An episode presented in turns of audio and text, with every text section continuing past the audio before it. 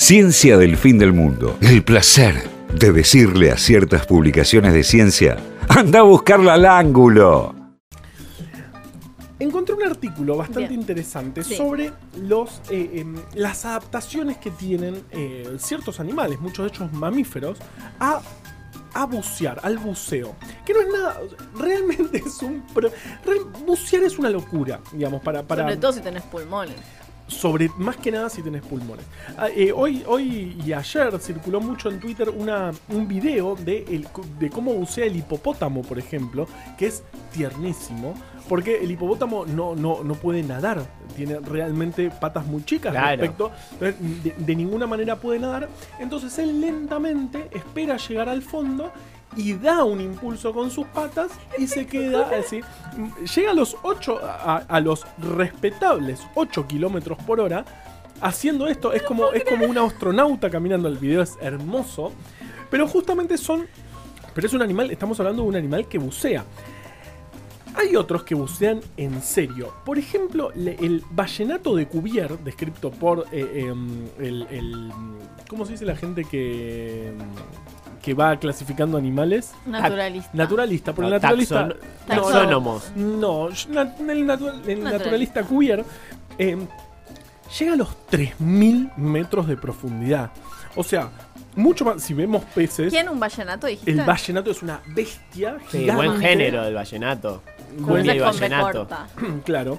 Eh, imagínate el, el- el tiburón ballena, que es, que es un 3.000 pez. eh, metros bajo el agua. bajo, sí, ya, ya Es, es digamos, casi el centro de la Tierra. eh, es más allá del centro de la Tierra. No, Del realmente otro lado. Acá llega al otro lado, salta en China, de, de- de hecho. No, de- pero si miramos, por ejemplo, el, el tiburón ballena, que es un pez, digamos, eh, el ballenato de Cuvier es un mamífero.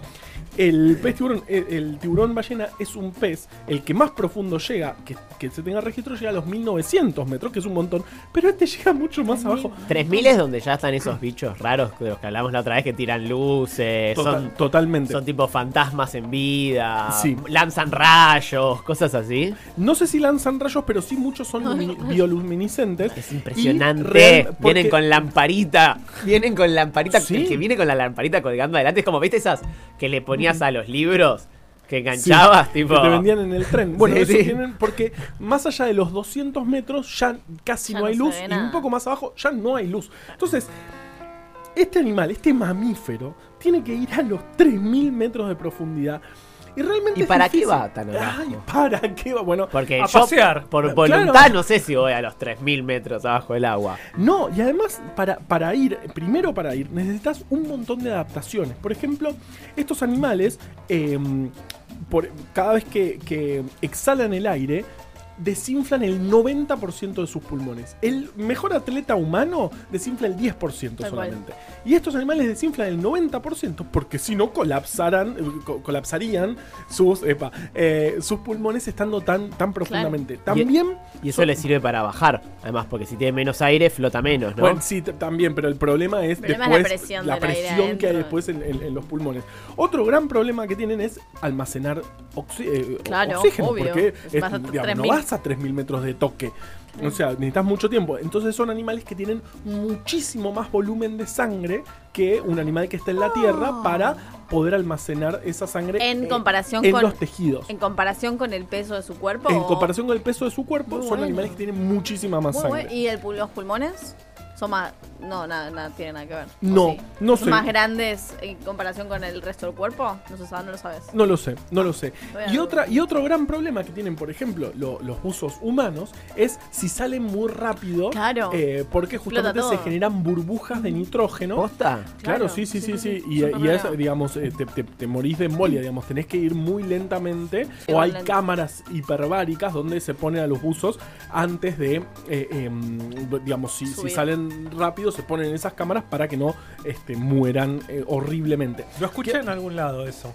Ah, sí, Sí, muy bien. sí. Excelente en un podcast. No sé. Eh, lo hemos contado. Pero eh, ¿Qué hacen estos animales? Esa, esa, esa gran exhalación que hacen de, de- del Del 90%, de, 90% de su pulmón, lo hacen antes de, de entrar al agua. Entonces no tienen realmente... este, Pero tienen toda esa cantidad de sangre ya oxigenada. Claro. Y en entonces les sus permite el, músculos. baje, Les- el viaje. Les permite el viaje y después les Es permite, les permite subir, subir. Igual tampoco pueden hacer gran esfuerzo, digamos, para bajar. O sea, porque si no, los músculos consumen todo ese oxígeno que tiene la sangre. ¿no? Bueno, eh, no, no, claro, totalmente. No, no es que vos, vos ves un, un delfín y no es que está. Eh, ¿Cuánto pesa un vallenato de esto? Uh, pero cientos de toneladas, no sé, pero es un animal muy, muy, muy grande. Otro gran problema que tienen es la temperatura.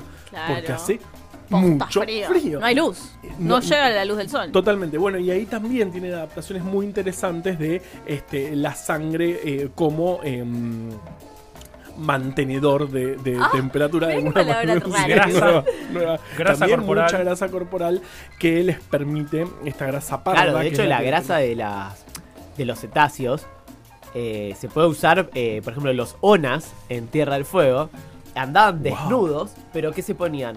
Grasa, Grasa de- de... ballena y entonces Como que era bien. eso es tan aislante que podés andar desnudo en Tierra del Fuego recubierto en grasa de ballena y Para te hacer resbalaba todo el tiempo. ¿Cuántos cafecitos por un paseo de Vito? O sea, No, no, pero ya no se hace eso. porque Untado no hay. en grasa de valle. Bueno, Caminando de hecho- por Nicasio Oroño. Parte, parte de la Eh, extinción. discúlpame, arrastrándose por mi casa de sí.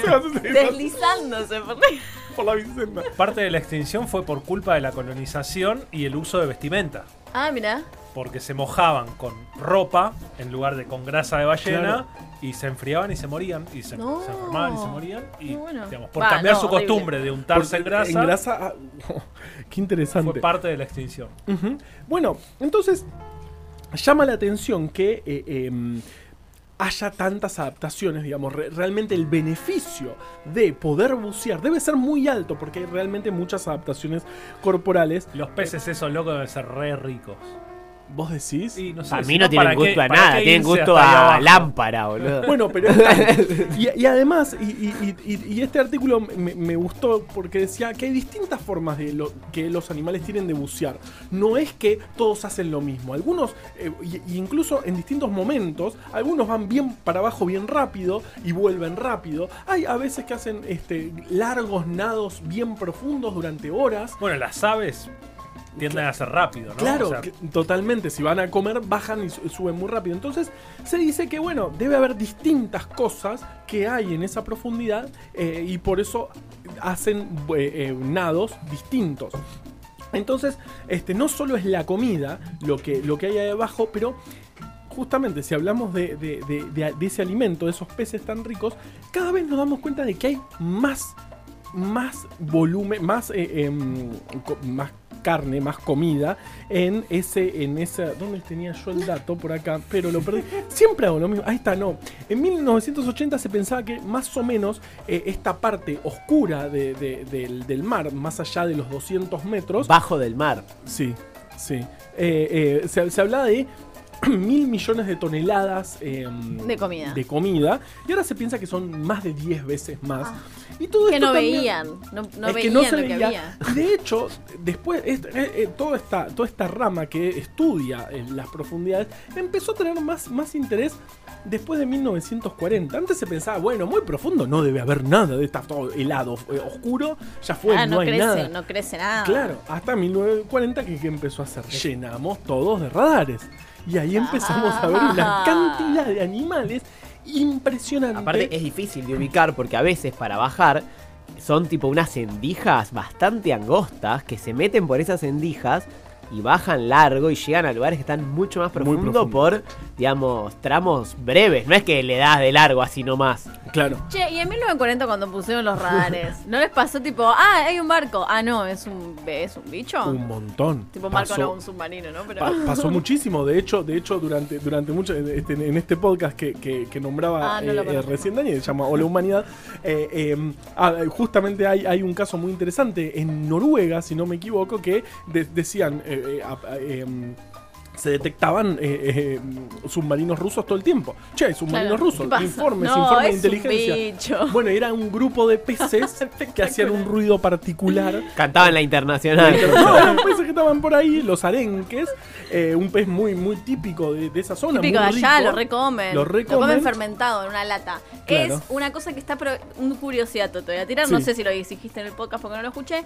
Es un. Mira, no escucho sí, es, una, es un pescado fermentado que se come ahí, se mete en una lata y es eh, está prohibido subirlo a un avión.